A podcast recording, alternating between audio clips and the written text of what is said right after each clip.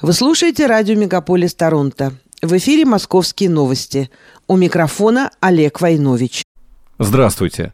Все ограничения в Москве и Подмосковье, связанные с введенным ранее режимом контртеррористической операции, отменяются. Школьные выпускные пройдут 1 июля. Об этом сообщил мэр Москвы Сергей Собянин в своем телеграм-канале. Позже в Национальном антитеррористическом комитете сообщили об отмене режима КТО в Москве, Московской и Воронежской областях в связи с отсутствием угроз жизни, здоровью, имуществу и иным охраняемым законом интересам людей, передает РИА Новости.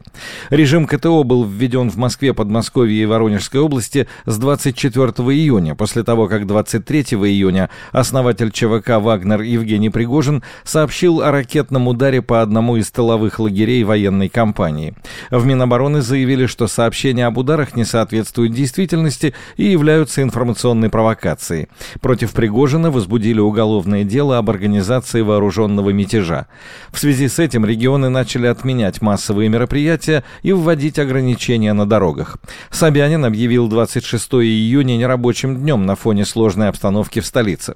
Тогда же мэр Москвы призвал меньше передвигаться по городу и допускал перекрытие движения на отдельных дорогах. В частности, 24 июня было перекрыто движение по трассе М4 Дон, ведущей от Москвы до Новороссийска, а также трассах М5 Урал и М2 Крым. 25 июня движение возобновлено. Ограничение на проведение массовых мероприятий в Московской области было введено до 1 июля, сообщал губернатор Андрей Воробьев. В опубликованном постановлении говорилось, что ограничения коснутся торжественных, спортивных, физкультурных, зрелищных и иных массовых мероприятий на открытом воздухе, за исключением случаев, установленных настоящим постановлением, говорится в документе. Также постановлением вводятся ограничения на проведение мероприятий в образовательных организациях. Департамент образования и науки Москвы ранее сообщил, что в связи с введением в столице режима КТО проведение выпускных вечеров в школах и общегородского выпускного в парке Горького перенесут на неделю, на 1 июля. Помимо этого был отменен Всероссийский школьный выпускной бал, запланированный на 24 июня в Московском Кремле. Сообщалось, что стоимость билетов будет компенсирована. Объявленный ранее выходной день решили не отменять. В некоторых банковских обменниках днем 20 24 июня стоимость доллара превысила 100 рублей. Позднее ряд игроков курс снизил, но ситуация быстро менялась в течение дня. Курс американского доллара по данным московской биржи в середине недели колебался в районе 85 рублей.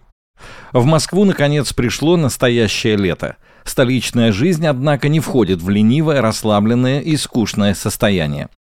Понедельник, 26 июня, объявлен в Москве нерабочим днем. Об этом заявил столичный мэр Сергей Собянин. Он напомнил, что в городе введен режим контртеррористической операции. Режим КТО по закону предусматривает досмотр автомобилей, временное отселение людей в безопасные районы и введение карантина. Помимо этого предполагается ограничение и запрет на продажу оружия, а службы безопасности имеют право вывести людей и транспорт с территории КТО. Также разрешается использовать использовать транспортные средства, принадлежащие организациям. Помимо этого, личный транспорт можно использовать при неотложных ситуациях. Решением мэра Москвы отменены все массовые мероприятия. Выпускные вечера в школах и общегородской выпускной в парке Горького переносятся на неделю. Принятые меры направлены на усиление мер безопасности. В субботу движение по Москве-реке было временно приостановлено, работу причалов также ограничили. При этом Собянин опроверг сообщение об ограничениях на въезд и выезд из Москвы. По его словам, из-за проверочных мероприятий на дорогах возникла проблема с движением транспорта. Никаких ограничений на въезд и выезд из города нет, подчеркнул столичный мэр. О проверках на дорогах предупредил и губернатор Московской области Андрей Воробьев. Выпускные вечера в области, как и в столице, перенесены на неделю. В ночь на субботу силовые ведомства в Москве перешли на усиленный режим несения службы. Сотрудникам ФСБ приказали находиться дома, многих вызвали на службу, сообщил источник РБК. Собеседник ТАСС также сообщил об усилениях мер безопасности. По его словам, по тревоге подняли подразделения ОМОНа и СОБРа Росгвардии. Источник известий сообщил, что все офицеры Росгвардии Центрального округа прибыли в подразделение по тревоге, по ней были подняты и полицейские. Наличный доллар в московских обменниках подорожал на фоне новостей от ЧВК «Вагнер». Американскую валюту в субботу продавали в диапазоне 90-95 рублей, в некоторых пунктах цена доходила до 120 рублей. Для сравнения, официальный курс ЦБ на 24 июня ниже американская валюта стоила чуть больше 84 рублей, европейская выше 91,5 рубля. При этом особого ажиотажа в обменных пунктах не наблюдалось. К вечеру субботы валюта валюта начала понемногу дешеветь. На днях стало известно, что московское отделение «Яблоко» не будет выдвигать кандидата на выборы мэра Москвы от партии из-за отказа от участия Сергея Митрохина. Он заявил, что не видит возможности собрать в свою поддержку 110 подписей действующих муниципальных депутатов Москвы, необходимые для участия в выборах мэра, так называемый муниципальный фильтр. Ранее столичное отделение «Единой России» выдвинуло действующего мэра города Сергея Собянина кандидатом от партии на пост мэра столицы. Вторым претендентом от партии стал Петр Толстой. Выборы мэра Москвы пройдут 8-10 сентября. Собянин руководит городом с 2010 года. Вокруг иконы Андрея Рублева Троица снова разгораются споры.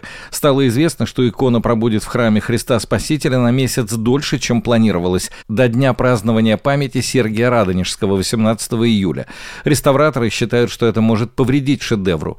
В мае президент своим указом распорядился передать икону Троицы Русской Православной Церкви. В Министерстве культуры сообщили, что икону сначала выставят в храме Христа Спасителя, потом отправят на реставрацию, а затем передадут на хранение в Троице Сергиевскую лавру. Вернет ли РПЦ Троицу реставраторам после 18 июля или же сразу же перевезет в Сергиев Посад, пока неизвестно. Более 20% инвестиций в российскую экономику приходятся на Москву, сообщили в мэрии столицы. Вложения инвесторов в экономику Москвы по итогам прошлого года составили почти 6 триллионов рублей. За пять лет столица в два раза увеличила объем обрабатывающей промышленности. Это говорит об устойчивом росте и инвестиционном климате, который есть в Москве, подчеркнули в столичном правительстве. Из основных направлений рейтинга инвестиций Москва удерживает первое место по инфраструктуре и ресурсам, поддержке малого и среднего среднего предпринимательства. Москва проведет масштабную модернизацию комплекса киностудии имени Горького. 13 июня она была переведена из федеральной собственности в собственность столицы. Сейчас в производстве у киностудии находятся 12 проектов игрового и 16 неигрового кино. В молодежном креативном пространстве кинокампусе Горького проходят лекции и мастер-классы для юных поклонников кино, будущих студентов кинематографических вузов и специалистов в сфере производства современного кино, медиа и цифрового контента. На модернизацию организацию планируется потратить более 1 миллиарда рублей. К 2026 году планируется отремонтировать высотку МГУ на Воробьевых горах. В мэрии рассказали о том, что необходимо провести капитальный ремонт с элементами реставрации внутренних помещений. Отремонтируют инженерные сети, фасад и входные группы здания, статуи, а также крышу кровли и шпиль со звездой. Ремонт будет проводиться без остановки учебного процесса. Главное здание МГУ – центральное здание университетского комплекса Московского государственного университета на Воробьевых горах. Это самая высокая из семи построенных сталинских высоток. И еще об одной реконструкции.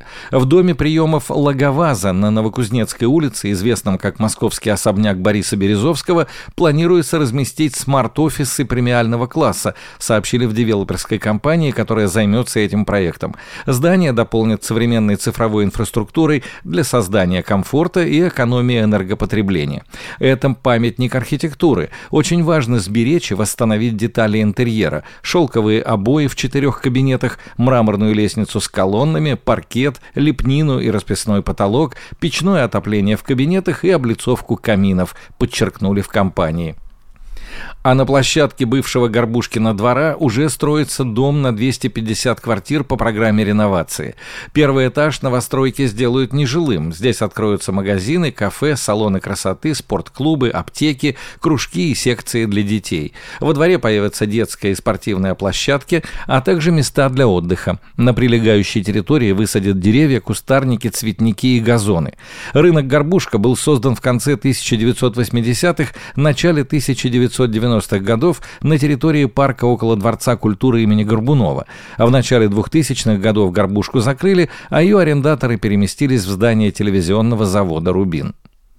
Любимая столичная тема – транспортная. С 18 июня штрафы за безбилетный проезд в два раза до 2000 рублей, рассказали в пресс-службе столичного департамента транспорта. Штраф за неправомерное использование льготной персонифицированной карты составит 4000 рублей вместо 2500. Изменение коснется всех видов общественного транспорта. Соответствующие изменения в Кодекс об административных правонарушениях столицы ранее приняла Мосгордума. Столичные власти не будут запрещать электросамокаты, сообщили в мэрии. Решение принято с учетом того, что москвичи с начала года в полтора раза чаще попадали в ДТП на велосипедах, чем на электросамокатах. Будем бороться, но не запрещать, заявил московский градоначальник. По словам Сергея Собянина, к регулированию движения подключат искусственный интеллект, который сможет просчитать, на каких улицах нужно вводить определенную скорость для передвижения. В ближайшие годы количество электробусов в Москве увеличит более чем в два раза, с нынешних 1055 до 2255. Для этого будет расширена сеть ультрабыстрых зарядных станций. До конца будущего года их будет свыше 380. Дополнительные электробусы городу поставят КАМАЗ и группа ГАЗ.